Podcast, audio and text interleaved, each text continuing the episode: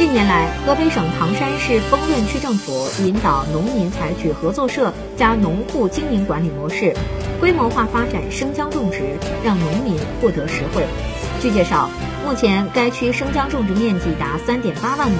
带动三千多农户增收。当地政府为减少生姜种植过程中过量化肥和农药的使用，探索解决姜瘟、地产等生姜病虫害，提升生姜品质，提高种植产量，帮助农民增收。为提高姜农的种植技术，丰润区成立了由镇政府牵头、成教、农业等部门负责的技术服务小组，将技术信息和气象资料广泛宣传，推进生姜科学化、规模化种植。